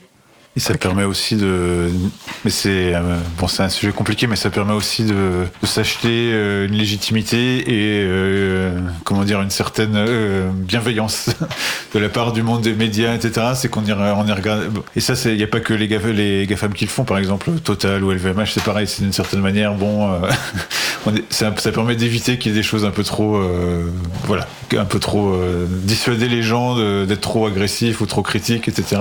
Donc ça permet de voilà de. c'est ce que montre d'ailleurs le rapport et je trouvais intéressant. C'est vrai qu'il y a les GAFAM avaient quand même assez longtemps une aura de, de, ces entreprises assez modernes qui nous permettent d'être euh, libres, on va dire, sur la toile, de, de s'émanciper grâce à ces outils, etc. Et puis on voit qu'en fait, progressivement, au fur et à mesure que la population s'acculture aux enjeux, euh, on comprend qu'en fait, non, elles sont pas, elles sont pas du tout euh, bienveillantes, ces entreprises. Elles poursuivent leurs propres intérêts économiques et qu'il y a beaucoup d'enjeux sous-jacents, notamment en termes de respect de la vie privée, qui vont arriver. Je trouve que le, rapport met, met, bien ça en avant. En fait, elles commencent aussi à avoir besoin peut-être de, de se redorer cette image alors que... Voilà, c'est un besoin dont elle... Bon, à la base, euh, il y a quelques années, et encore dix ans évidemment, elles, avaient des publicitaires, elles travaillaient leur image, etc. Mais c'était pas défensif, c'était offensif. Maintenant, elles sont vraiment plutôt dans une posture euh, défensive. Euh, alors justement, défensif, euh, Chiara, euh, vous mentionnez le terme de, de, mercenaire. Alors Mario-Odile sur le web chat nous fait remarquer que c'est vrai que c'est un, vocabulaire guerrier un petit peu, donc voilà, dans cette offensive. Alors est-ce que peut-être ça pourrait être intéressant de comprendre ce que vous, vous avez déjà commencé à l'évoquer, mais qu'est-ce que vous rangez derrière cette idée de mercenaire et, quel est leur, leur rôle dans tout ça? Comment ça, ça, ça fonctionne? Quand, quand, on dit que les, les, cabinets de lobbying auxquels font appel les GAFAM sont des mercenaires, c'est parce qu'ils ils font appel à ces cabinets pour euh, mener leur bataille, pour mener leur guerre, donc et pour être sur, euh, pour réutiliser le champ lexical de la guerre, être sur tous les fronts. Donc tout le front culturel dont on a parlé, et dont on pourrait encore parler, et euh, le front législatif, mais aussi au niveau local où il y a des actions, par exemple quand Amazon veut s'implanter, etc. Donc être sur tous les fronts et donc les, vraiment les mandater pour faire ce travail-là. Et donc profiter, c'est des entreprises américaines qui sont assez jeunes donc, en faisant appel à ces cabinets, elle profite de toute l'expérience, euh, le, carnet d'adresses, euh, l'expertise euh, de, de, ces cabinets qui sont bien, bien implantés dans Paris et à Bruxelles. Voilà, donc c'est les mercenaires, on appelle ça mercenaires en gros parce qu'ils travaillent pour ceux qui ont le plus d'argent. Et dans le domaine du lobbying, c'est le, c'est les entreprises qui ont le plus d'argent. Et c'est pour voilà. Et donc c'est une série de cabinets de lobbying, de relations publiques, etc., qui effectivement offrent ces services aux entreprises. Et avec euh, donc il y en a qui sont globales, il y a des firmes globales avec lesquelles travaille Google et compagnie. Il y en a qui sont spécifiquement françaises, qui aident, comme vient de le dire Chiara, justement à apporter cette expérience, cette aura de respectabilité. C'est les mêmes. Euh, Google utilise le même cabinet de lobbying que LVMH ou Danone ou je sais pas quoi. Voilà, ça, permet aussi de rentrer dans le jeu, euh, d'acculturer un peu les GAFAM à, la sphère française. Quoi. Entendu. Alors vous parlez d'argent et, ce que montre aussi le rapport, c'est ce que vous appelez la montée en puissance. Hein. Bah, Chiara, vous aviez évoqué, hein, je, l'évoquais même en, introduction, qu'il y a eu ce, ce, cette multiplication par 3 entre 2017 et 2021 des, sommes investies euh, par les GAFAM, euh, je trouve que le, rapport le met, euh, le met assez bien en évidence. Qu'est-ce que témoigne pour vous cette montée en puissance Cara, Olivier? Ce qui est frappant, je pense, c'est que on l'a pas encore mentionné, mais les GAFAM, en fait, ils sont sur tous les sujets. C'est incroyable. Enfin, ça illustre ce que je disais tout à l'heure sur l'étendue de leur modèle c'est qu'ils sont pas, ils se contentent pas de faire du lobbying sur le secteur numérique, ils sont tellement présents partout qu'ils vont faire du lobbying sur euh, des problèmes d'alimentation euh, euh, en, ce qui concerne Amazon, je crois, ou Google, je sais plus, de transport en matière d'Amazon parce qu'ils ont des enjeux de livraison, de de taxes, évidemment de fiscalité parce que c'est un grand enjeu d'être public, d'aider à l'innovation. Donc ils sont vraiment sur tous les donc c'est pour moi, cette montée en puissance, elle reflète à la fois le fait qu'ils sont de plus en plus contestés. Donc, il y a eu un parti, voilà, il y a des projets de taxes euh, GAFAM, etc. Donc, ils ont travaillé là-dessus, évidemment. Mais aussi le fait qu'ils sont tellement, ils sont devenus tellement euh, euh, puissants, étendus, etc. Que voilà, ils sont amenés à n'importe quelle loi maintenant, une loi climat, une loi alimentation comporte des dispositions qui vont impacter le, le modèle des GAFAM. Et donc, ils font du lobbying dessus, quoi. Je suis tout à fait d'accord et c'est vraiment une chose dont je me suis rendu compte en, travaillant sur ce sujet. D'ailleurs, on, mentionne dans le rapport quelques dossiers noirs entre guillemets des GAFA, mais on voit que c'est vraiment sur des thèmes très diversifiés allant de l'environnement à la régulation des, contenus terroristes sur les réseaux, voilà, en passant par la fiscalité, comme Olivier l'a dit. Effectivement, ils ont des impacts vraiment sur un, champ des champs politiques euh, très très large. Alors on va, on, a parlé aussi d'une autre méthode classique, hein, je veux dire de, de, de, lobbying, mais on va, voir comment les GAFAM s'en saisissent. Alors on parle de porte-tambour, de pantouflage, de rétro-pantouflage. c'est ce qu'a évoqué le fait qu'on puisse travailler dans le public, puis dans le privé, revenir au public et ainsi de suite. Euh, qu'est-ce que vous avez euh, fait ressortir sur ces, qu'est-ce que vous avez analysé sur cette question concernant les GAFAM? C'est vrai qu'on n'a peut-être pas précisé tout à l'heure quand, on a mentionné les portes tournantes.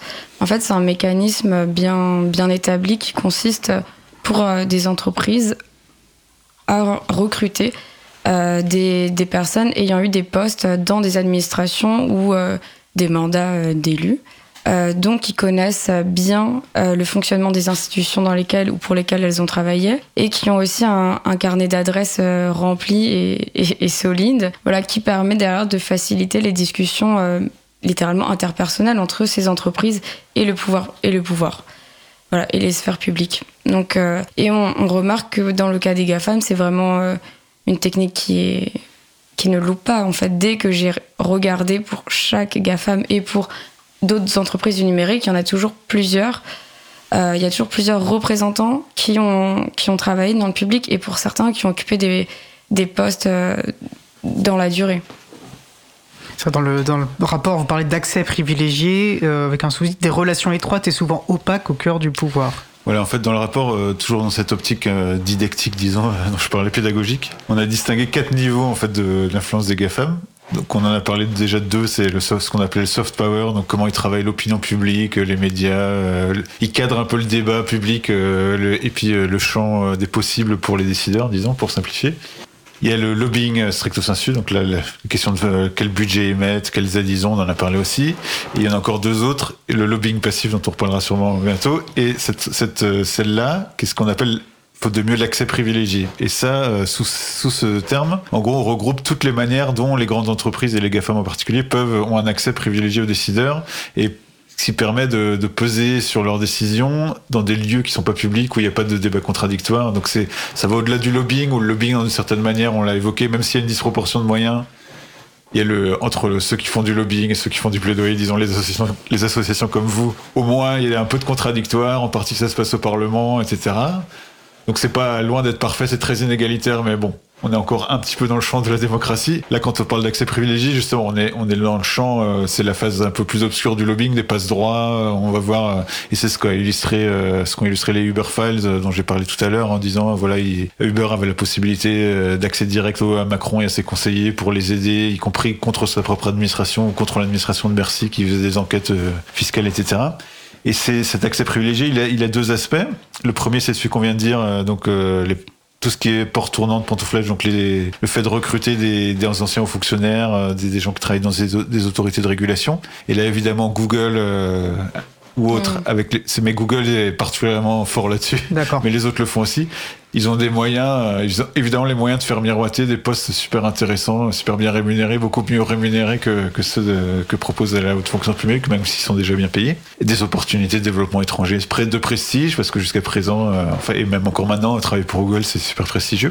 Et donc ça, mais c'est une phase. Effectivement, ça leur permet d'accéder à l'information, d'identifier les bons décideurs, d'avoir un accès, euh, voilà, un accès privilégié, un accès direct. Ils savent, euh, ils savent qui il faut contacter et puis le tutoient. Ils se connaissent son, numéro de portable, etc. C'est des choses aussi simples que ça. Et un autre aspect euh, sur lequel on insiste pas mal, c'est cette question euh, des, euh, des contacts et des rendez-vous entre décideurs et, et lobbyistes, parce que c'est ce qu'on ce qu'on s'y met en lumière les Uber Files, cette capacité de contacter directement Macron et ses conseillers, par exemple et qu'il n'y avait aucune transparence là-dessus. Donc euh, un des points, et là où je pense avec les ONG qui travaillent sur la transparence du lobbying, où il y a vraiment beaucoup de progrès à faire, c'est sur cette question d'obliger euh, les, dirigeants politiques, les ministres, mais pas seulement, euh, leurs conseillers, et puis autant que possible, à publier leurs rendez-vous et leurs contacts avec les, lobbyistes et aussi à rendre public des, informations sur ces rendez-vous, qu'est-ce qui, qu'est-ce qui s'est discuté, qu'est-ce qu'ils défendaient comme position, etc.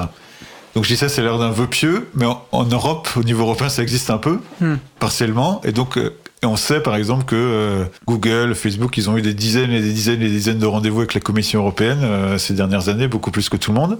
Et on a théoriquement la possibilité de demander des infos sur ce qui s'est discuté. En France, ça n'existe pas. Enfin, ça existe un peu, mais c'est volontaire. Et donc, un des progrès qu'on pourrait faire en termes de, de progrès de transparence du lobbying au moins, qui est de la transparence, mais ça permet de, notamment de suivre en temps réel ce qui se passe, c'est d'avoir cette transparence. Et là, euh, donc du, du coup, Chiara a fait le travail un peu sur euh, de regarder les, les agendas des, des ministres, euh, et notamment de Jean-René, c'est ça qui s'appelle, c'est ça son prénom Jean-Noël. Jean-Noël, Jean-Noël Jean-Noël Barrot, le secrétaire d'État à la transformation numérique, euh, qui, euh, voilà, et qui en fait, euh, on pensait initialement au tout début qu'il publiait pas son agenda parce qu'ils n'ont pas été capables, malgré tous leurs outils, de, de le rendre facilement accessible. En fait, il, le, il le publie, mais on a, on a analysé la, ses rendez-vous avec qui, qui il a vu au cours des derniers mois. Effectivement, on voit que c'est totalement disproportionné euh, en faveur du secteur privé euh, et qu'il voit très peu les associations. Je sais pas si vous l'avez rencontré. Non. Euh, c'est très dur pour une association de rencontrer un ministre ou voir ses conseillers. Et donc, c'est une autre forme d'accès privilégié où, il y a- où là, il y, a, il y a besoin de transparence. Quoi. Et aussi, on voit que euh, à la fois, il faut regarder sur le registre euh, de la HATVP qui est soumise au, enfin, soumise au bon vouloir euh, des entreprises. Est-ce qu'elles vont vraiment déclarer le- les rendez-vous Et encore une fois, c'est sur des fourchettes. Donc, c'est par exemple du 1er janvier au 31 décembre et avec un titre carencé. Par exemple, Amazon va rencontrer un membre du Parlement sur la loi climat et résilience. Mais on ne sait pas quel membre, ni sur quel article, euh, ce qui a été dit et dans quel cadre. Est-ce que c'est un, rendez-vous euh, dans, dans un bureau? Est-ce que c'est un dîner? Etc. Et ensuite, on voit qu'il faut aller chercher du côté euh, des dirigeants eux-mêmes. Donc, c'est pas du tout centralisé. Les dirigeants, ça dépend s'ils publient bien leurs, euh, leurs agendas, s'ils les mettent à jour chaque semaine ou pas. Voilà, on voit que c'est très très opaque. Moi, dans, les, dans une de mes tâches, donc, donc euh, fichier de suivi de tâche, je dois remplir pour l'April euh, ce, ce- cette déclaration, parce que c'est tout déclaratif pour la haute autorité, euh, euh, pour la, transparence de la vie publique. Et effectivement, même quand on cherche à remplir, c'est très flou et on, sent qu'il y a une certaine volonté de maintenir un, flou euh, sur la, sur la question. Alors, vous avez évoqué, je vois que le temps file, la question du lobbying passif. Alors, quelle est la différence avec le soft power? En quoi ça consiste ce lobbying passif? On peut évoquer déjà la question, on peut rentrer dans un peu plus de détails. Je dirais que c'est. On parlait de lobbying passif parce que euh, on, l'a mentionné dès le début que c'est des, entreprises et des modèles qui se veulent incontournables. Et donc en fait, au sein même de l'État, c'est pas quelque chose qui les, GAFAM sont pas sont pas débattus parce que déjà les administrations publiques vont euh, les utiliser et compter sur ça. Et euh, quand on parlait du Health Data Hub, par exemple, un des arguments qui a été avancé, c'était que en fait, seul euh, Microsoft était capable de, de gérer tant de données, etc. Donc, c'est comme si finalement il y avait par défaut aucune autre alternative et que l'État le reconnaissait. Et en plus, euh, ça c'est aussi quelque chose qu'on a mentionné, il y a un manque et que vous devez vraiment voir à l'April au quotidien, qu'il y a quand même un manque de connaissances et d'expertise technique euh, ou de connaissances du secteur par les dirigeants, qui fait qu'en fait on va recourir à l'expertise euh, de ceux qui ont les moyens, donc les GAFAM qui ont le temps, encore une fois, de produire des notes, de mettre à disposition leur expertise euh, technique, et donc euh, compter sur cette expertise-là pour légiférer sur eux. Je vais juste préciser que le Data Hub, c'est en gros une plateforme d'accès qui organise l'accès aux données de recherche pour en permettre, euh, bah, permettre de faire des, des recherches dessus, effectivement. On avait organisé une émission euh, sur le sujet. Vous pouvez taper euh, Health Data Hub dans, dans le site de Libre à vous et vous pourrez retrouver nos échanges à ce sujet. Ouais, ça permet de boucler un peu sur une des questions qu'on a évoquées au début, qui est en quoi le lobbying des GAFAM il est différent et Parfait. de ceux des, ma prochaine des autres question. multinationales. Effectivement, tout ce qu'on a décrit jusqu'à présent, euh, d'une certaine manière, donc le lobbying, le fait de faire appel à des cabinets de lobbying, etc., de dépenser beaucoup, euh, le fait de recruter d'anciens hauts fonctionnaires, euh, le fait d'a- d'avoir une ligne directe avec l'Élysée ou les ministres, le fait de, financer les médias, de financer les think tanks, etc., la recherche. Ça, tout le monde, toutes les multinationales le font, ça fait partie de la panoplie un peu, globale pour les multinationales quand elles veulent faire de l'influence. Là, on a tendance, euh, la haute autorité pour la transparence de la vie publique, elle, voit le lobbying par le petit trou de la lorgnette. Bon, c'est pas sa faute, c'est la faute des législateurs, bien sûr, c'est pas pour les accuser eux. À cause des lois en vigueur, ils voient le lobbying par le petit trou de la lorgnette. juste la première partie, ils s'occupent pas trop de transparence pour l'instant, de transparence des rendez-vous avec les décideurs, comme on l'a dit. Ils encadrent, commencent à encadrer un peu les portes tournantes, mais pas trop. Les règles sont trop, sont assez euh, floues, faciles à contourner. Il n'y a aucune transparence sur les financements de médias, etc. Ça pourrait, c'est une des choses sur lesquelles on pourrait avancer, mais tout ça, les GAFAM le font comme tous les autres, avec quelques différences. Un, ils ont beaucoup plus d'argent que tout le monde. Et deux, sur ce qu'a mentionné euh, Kira sur les médias, ils ont une relation très particulière avec les médias. Et ils ont aussi leur, ils sont des médias d'une certaine manière, donc ils ont le seul levier d'influence. À la limite, ils n'ont même pas besoin d'acheter des médias parce qu'ils peuvent faire passer leur message directement, ce qui est assez spécifique pour, euh, pour euh, une multinationale. Et ensuite, Dernière composante, ce qu'on appelle le lobbying passif, en fait, c'est aussi quelque chose qu'on observe dans d'autres secteurs, mais qui est vraiment poussé euh, jusqu'au bout par les, GAFAM. C'est en gros le contrôle de l'expertise et le fait que les pouvoirs publics aient intériorisé leur, euh, dépendance envers cette expertise. Donc souvent en matière de lobbying, un des, nerfs de la guerre, c'est pour les entreprises, c'est ils contrôlent l'info, ils ont, donc ils disent ouais, vous comprenez pas, on va vous expliquer, vous pouvez pas nous réguler, c'est pas possible. Et là, euh, effectivement, comme tous les enjeux du numérique un sont nouveaux pour beaucoup de gens dans les ministères, etc. Ils connaissent pas bien. Deux, les modèles euh, qu'on a décrits un peu des GAFAM euh, qui jouent sur différents tableaux, qui sont des monopoles, ils comprennent pas. je pense du point, même du point de vue économique, ils comprennent pas le vrai modèle des GAFAM. Ils ont quand même tendance à avoir encore dans Amazon avant quelque chose qui vend des livres et c'est tout. Et Google, un moteur de recherche et c'est tout. Et pour plein de, pour toutes ces raisons, il y a vraiment une avec des exceptions, euh, il y a un manque de questionnement et une acceptation de, des GAFAM, ce qui fait que beaucoup d'administrations, beaucoup de services publics font appel sans se poser de questions. Et le pire exemple, c'est quand même l'éducation nationale, jusqu'à il y a pas longtemps, euh, qui avait des, ces accords avec Microsoft, etc. Mais on le voit, enfin on le voit dans d'autres secteurs. Sans se poser trop de questions, ils utilisent les outils, d'autant plus que les GAFAM disent ah, on vous les met à disposition gratuitement, etc. Ils les imposent aux, aux usagers, etc. Et c'est donc c'est plein et ça ça a plein de bénéfices pour euh, les GAFAM. Un, ils contrôlent comme je disais, ils contrôlent le marché, donc voilà, c'est eux qui ont le contrôle. Deux, c'est, quand même une fois aussi une forme de soft power parce qu'ils disent, ouais, vous, êtes nos, on vous apporte tous ces outils, vous n'allez pas trop nous réguler, etc. Vous n'allez pas faire des cours euh, qui euh, à l'éducation, à la, vraie souveraineté numérique ou des cours de logiciels libres dans les écoles quand même. Et, et, trois, euh, ils se positionnent, et ça c'est vraiment un ressort de lobbying qu'on voit un peu dans d'autres secteurs, mais comme la solution en fait. Ils disent, euh, ils sont pas des, des, entités privées que le gouvernement doit réguler, et ça on le dit dans le rapport, et c'est important, c'est vraiment important de le souligner. Ils se positionnent comme des partenaires du gouvernement en fait. C'est eux et en sens, ce qui est un peu effrayant aussi avec ces GAFAM, c'est qu'ils se positionnent clairement quand ils parlent au même niveau que les États. On dit on va vous aider à régler vos problèmes, on va vous aider à régler vos problèmes de santé, améliorer, à trouver des bons traitements, on va vous aider à éduquer vos enfants, euh, faites-nous confiance, etc. Et cette visée un peu, euh, un peu flippante, totalitaire, euh, de, la vision de la Silicon Valley, elle est quand même assez sous-jacente. Ils le disent jamais aussi explicitement, mais elle est sous-jacente. Et c'est pour moi, là on parle des dangers concrets, mais effectivement a des dangers à terme à réfléchir sur l'éducation et les secteurs encore pas privatisés, pas libéral ou assez peu privatisés, libéralisés comme l'éducation et la santé, où là, effectivement, on va vers des, euh, des modèles de plus en plus où on aurait de plus en plus recours au numérique et sous couvert de numérisation, euh, voilà, donner encore plus de place aux, GAFAM. On voit une tendance parfois à, ce que des services du type de ceux des GAFAM se substituent à des services publics et l'État se faisant euh, volontiers, volontiers cette direction. Le lobbying passif, c'est une forme de privatisation aussi, donc il y a une problématique privatisation qui est aussi euh, du même coup un levier d'influence pour les GAFAM. Quoi. Je vais juste citer, et Chiara, je vous donne la parole tout de suite, euh, l'action d'Anticor notamment, qui a mené une plainte, qui a posé une plainte pour favoritisme autour justement vis-à-vis de Microsoft au sein de l'éducation nationale. Donc il y a aussi voilà, des contre-pouvoirs qui existent fort heureusement. Je veux dire, quand, quand on dit que, que les GAFAM se posent en tant que partenaires, ça va sur des sujets aussi variés que la santé à euh, la lutte contre le terrorisme. Où il y a par exemple une mission Facebook où Facebook a rencontré euh, plusieurs fois des, enfin, où littéralement le gouvernement a fait appel à Facebook pour l'aider dans la lutte contre les contenus haineux en ligne. Euh, il y a aussi des, collaborations euh, sur des, des, missions de fact-checking, donc pour réguler les fake news, etc. En fait, on va dire aux GAFAM, on a besoin de vous pour lutter contre ça, et pas forcément vous êtes le problème.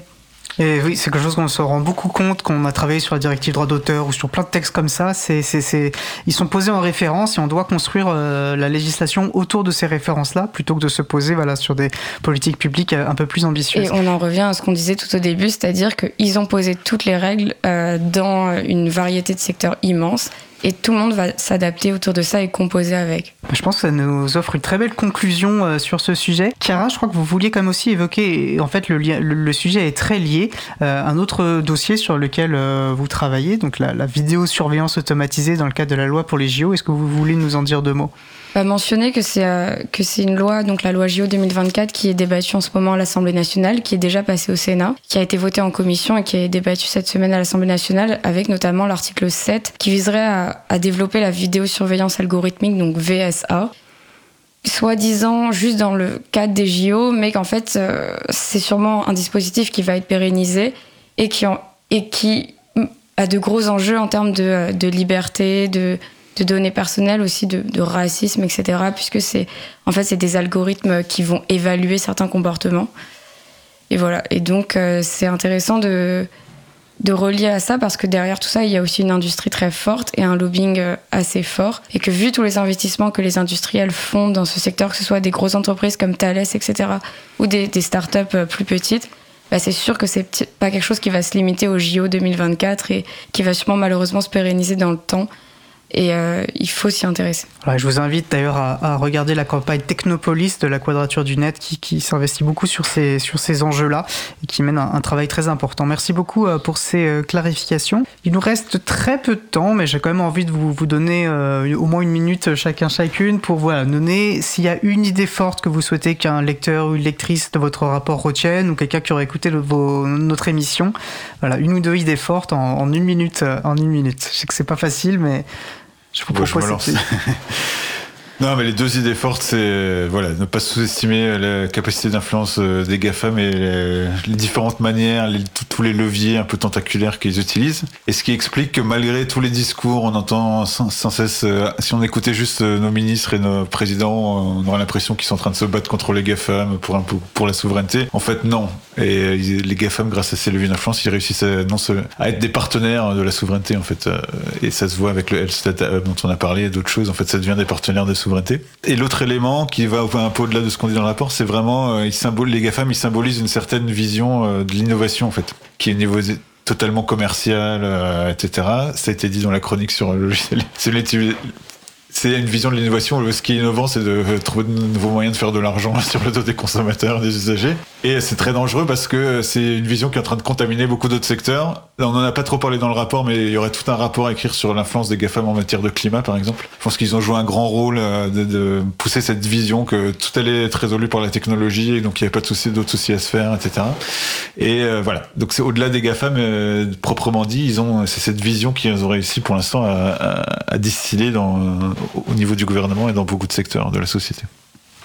Chiara Moi, je dirais de rester vigilant face à la séduction des GAFAM qui ne nous veulent pas que du bien, s'intéresser à leur modèle, à leur fonctionnement, de, à nos données et de s'éduquer au maximum sur ces libertés informatiques. Super, je pense que je pourrais difficilement dire mieux. Bah, à nouveau, un grand merci Olivier Petitjean, Chiara Pignatelli pour, ce, bah, pour être venu euh, échanger avec nous et puis pour votre excellent rapport que vraiment j'insiste, allez lire. Il fait 29 pages, il est vraiment très bien écrit, il y a des belles illustrations, des belles infographies pour le rendre accessible. Et je pense qu'il faut vraiment le, le, diffuser et le faire lire. Merci à vous. Merci. Nous allons faire à présent une pause musicale. Après la pause musicale, Jean-Christophe nous proposera une nouvelle pépite libre et avant cela, nous allons écouter El Réfé par San Blas Possé. On se retrouve juste après. Belle journée à l'écoute de Cause Commune, la voix des possibles. Cause Commune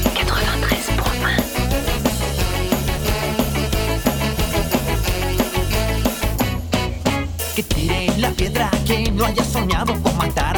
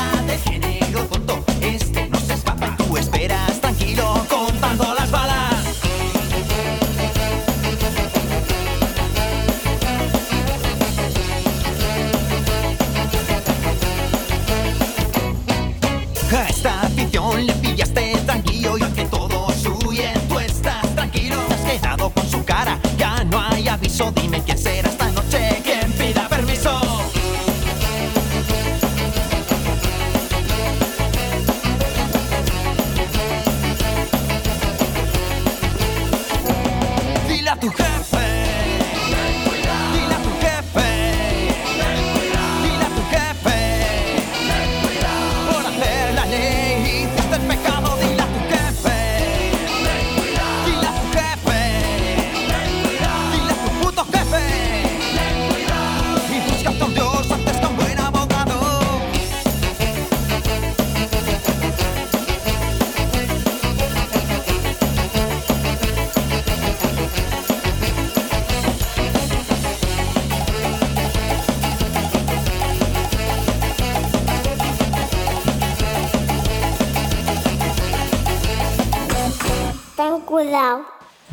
D'écouter El Refe par San Blas disponible sous licence Creative Commons partage dans les mêmes conditions. C'est Sebayessa.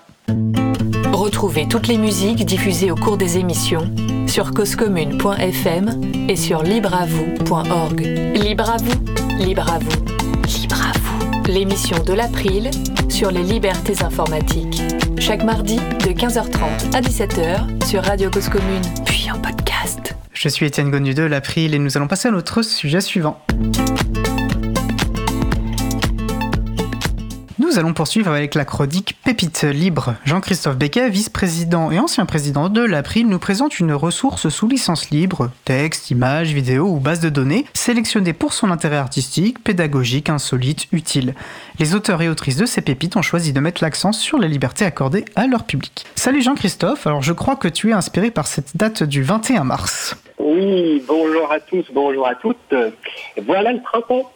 C'est la saison du Libre en Fête, une initiative animée par l'April, avec plusieurs dizaines d'événements de découverte du logiciel libre et de la culture libre à destination du grand public, partout en France. C'est aussi la semaine pour les alternatives aux pesticides, coordonnée par l'association Génération Future. La semaine pour les alternatives aux pesticides se donne pour objectif d'informer les citoyens sur les risques des pesticides de synthèse pour notre santé et pour notre planète, de promouvoir des solutions alternatives pour vivre, consommer et produire plus durablement et fédérer un réseau d'acteurs et mobiliser un public toujours plus large. Elle propose pour cela une programmation très variée de conférences, ciné-débats, portes ouvertes de fermes, de moulins, de jardins, dégustations, ateliers, démonstrations, spectacles, marchés. Notons au passage que leur programmation est donnée à voir sur un fond cartographique issu des données OpenStreetMap et développé avec la bibliothèque libre Leaflet. Le site semaine-sans-pesticides.fr fournit des outils, notamment un guide de l'organisateur, très bien fait, et une vidéo accompagnée de la mention à diffuser sans modération. Je me suis alors demandé sous quelle licence étaient proposées ces ressources. Les mentions légales abordent cette question. Les productions vidéo et sonores, et d'une certaine manière, et d'une manière générale, tous les documents contenus dans ce site sont la propriété de Génération Future. Toutefois, Génération Future encourage la reproduction et la distribution de tous les documents originaux présents sur www.semaine-sans-pesticide au pluriel.fr. Immédiatement après, Génération Future se réserve le droit de modifier ses conditions à tout moment. Donc la permission est donnée, mais elle n'est pas très précise. Et surtout, elle peut être retirée. Voilà qui n'est pas très rassurant. Nous avons là le parfait exemple d'une initiative qui gagnerait vraiment à adopter une licence libre. En effet, il apparaît assez clairement que la volonté de Génération Future est de diffuser le plus largement possible son message. Elle fait l'effort de mettre à disposition des outils pour organiser simplement un événement. Mais les conditions d'utilisation restent floues et peu sécurisantes. Il faut bien se souvenir que le droit d'auteur s'applique par défaut. Ainsi, sans avis contraire, toute reproduction, représentation ou adaptation est interdite en dehors de précisément le rôle de la licence, d'écrire de manière claire les conditions du partage. Les licences Creative Commons sont conçues pour permettre à chacun d'accorder un certain nombre de libertés sans avoir à recourir à chaque fois au service d'un juriste pour rédiger des conditions. En plus du contrat, adapté aux différentes juridictions internationales, les licences Creative Commons fournissent une version résumée de la licence lisible par un humain, des pictogrammes de plus en plus connus par les internautes et des métadonnées lisibles par les logiciels et les moteurs de recherche. Il me reste à rappeler que toutes les licences Creative Commons ne sont pas libres. Celles qui restreignent les versions dérivées ou les usages commerciaux ne répondent pas à la définition des œuvres culturelles libres. Ainsi, seules les licences Creative Commons BY ou by SA se distinguent par le tampon Approved for Free Cultural Works. On pourra relire à ce sujet l'excellent article d'Alexis Kaufman sur le Frama blog. Dis papa, c'est quoi une œuvre culturelle libre? Allez, je vous partage encore deux pépites de saison sous licentive Creative Commons by. Pour rêver un peu, revoir Spring, le dessin animé de la fondation Blender, dans lequel une jeune bergère affronte les esprits anciens pour permettre la venue du printemps. Et pour apprendre, s'inscrire au MOOC pollinisateur proposé par l'association Tela Botanica. Je pense, pour conclure, que les licences libres sont une véritable opportunité à saisir. Dès lors qu'on veut encourager le partage d'une ressource pour diffuser son message. J'ai opté pour ma part pour la licence Creative Commons by SA. J'espère que cette chronique sèmera quelques graines et que nous verrons éclore prochainement de nouvelles pépites sous licence libre. Oh, quelle belle métaphore filée, euh, Jean-Christophe. Alors, pas de nouvelles pépites libres en, avril, me semble-t-il, mais, un sujet long, c'est bien ça?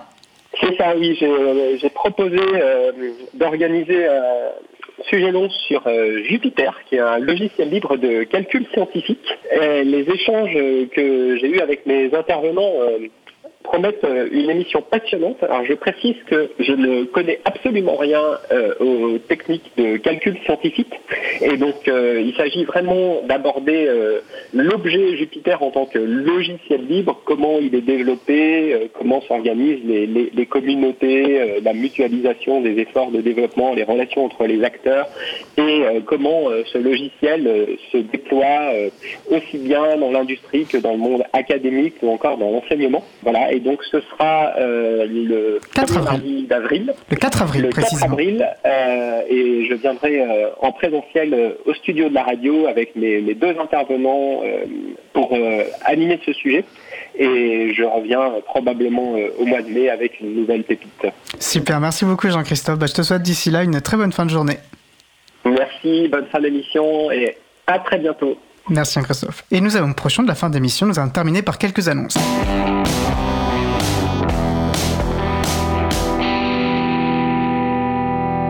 Alors, quelques annonces pour finir cette émission. Alors, j'ai peu de temps, donc je vais vraiment aller à l'essentiel, mais vous retrouverez le détail de toutes ces annonces sur le site de l'agendadulibre.com et sur la page dédiée à l'émission libre à vous slash pardon slash 171. Alors, euh, Jean-Christophe évoquait le Libre en Fête, hein, qui est vraiment une initiative coordonnée par l'April depuis plus de 20 ans et qui regroupe euh, autour d'une dynamique conviviale et festive un ensemble d'événements autour du libre. Et vous pourrez retrouver donc sur le site libreenfête.net org.net, j'ai oublié,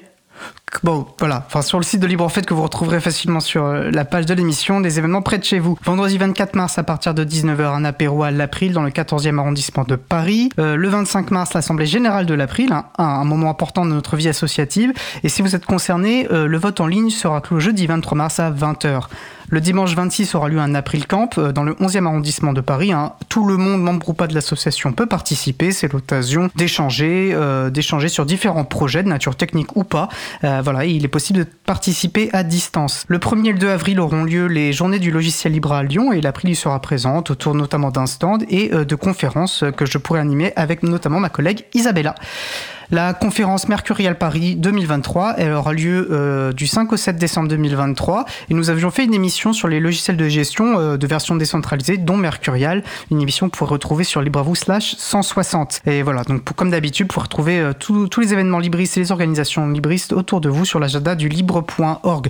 Et pour finir, j'aimerais apporter tout mon soutien, rejoint dans ça par mes collègues, mon soutien aux grévistes et à l'ensemble des manifestants et manifestantes qui défendent nos conquis sociaux et au-delà de ça, une certaine idée vivante et vibrante de la démocratie, mouvement social auquel nous avons pu participer et continuons à le faire à titre individuel à différents niveaux d'engagement. Euh, notre émission se termine et je remercie les personnes qui ont participé G, Cara Pignatelli, Olivier Petitjean, Jean-Christophe Becquet, aux manettes de la régie aujourd'hui Isabella Avani. Merci également aux personnes qui s'occupent de la post-production des podcasts. Aujourd'hui, je pense que ce sera Julien Osman qui s'en occupera et merci à Olivier Gréco, directeur d'antenne de la radio. Merci enfin à Quentin Gibaud, bénévole à l'April, qui découpe le podcast complet en podcast individuel par sujet. Euh, nous vous remercions d'avoir écouté l'émission et si vous avez aimé cette émission, n'hésitez pas à en parler le plus possible autour de vous et de faire connaître également la radio Cause Commune la voix des possibles. La prochaine émission aura lieu le mardi 28 mars à 15h30. Notre sujet principal portera sur le difficile exercice de la modération. Nous vous souhaitons de passer une belle fin de journée. On se retrouve en direct mardi 28 mars et d'ici là, portez-vous bien.